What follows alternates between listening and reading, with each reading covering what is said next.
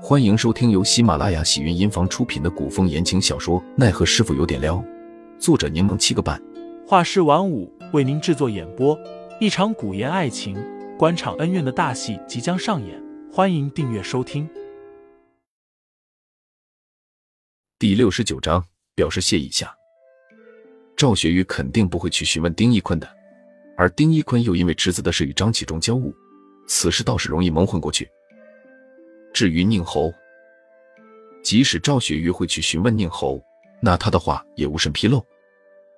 赵雪玉听完，只是叹气，说：“好在杜潇潇运气好，遇到了宁侯，否则按照丁一坤的脾性，只怕当时就算是赵雪玉在，也不一定救得下杜潇潇。”转而又问道：“我听说林公子昨夜也去了听雨轩。”杜潇潇面色如常，故作不悦的嘟起嘴。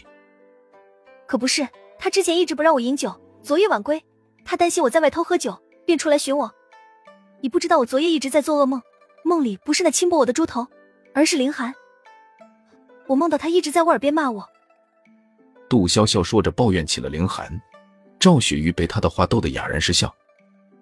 本想留赵雪玉在此用午饭，但听雨轩业务繁忙，赵雪玉也不能耽误太长时间，便起身告辞。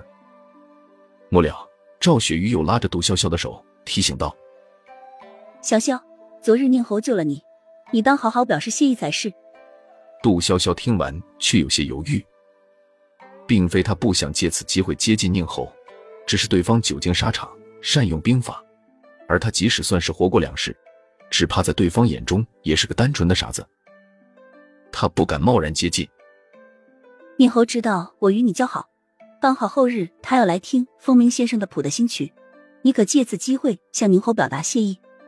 杜潇潇面露难色，我就口头表示感谢，也没什么可以送的，这不太好吧？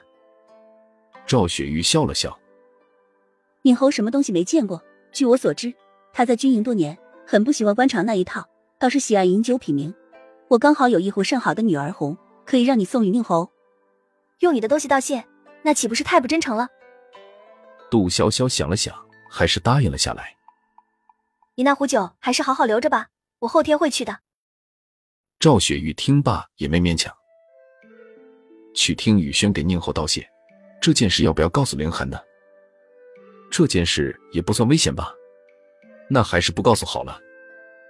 杜潇潇撑着头思索半晌，想着自己口头道谢，两手空空，未免太没有诚意了。饮酒品茗。杜潇潇眼睛一转，立马有了主意。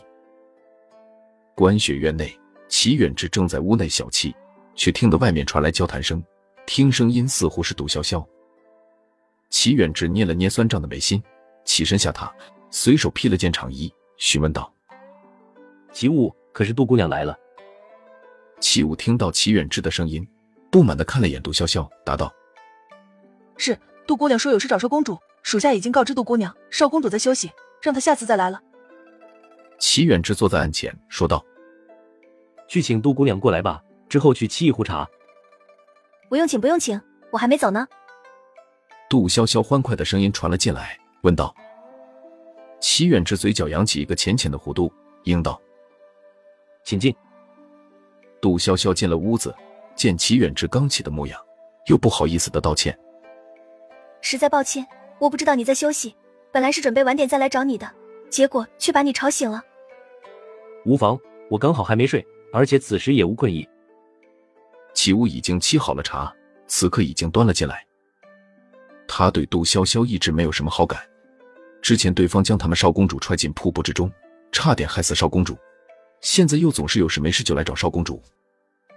即使江湖中人不拘小节，但一个未出阁的姑娘家频频来找单身的男子。说出去总归不太好听。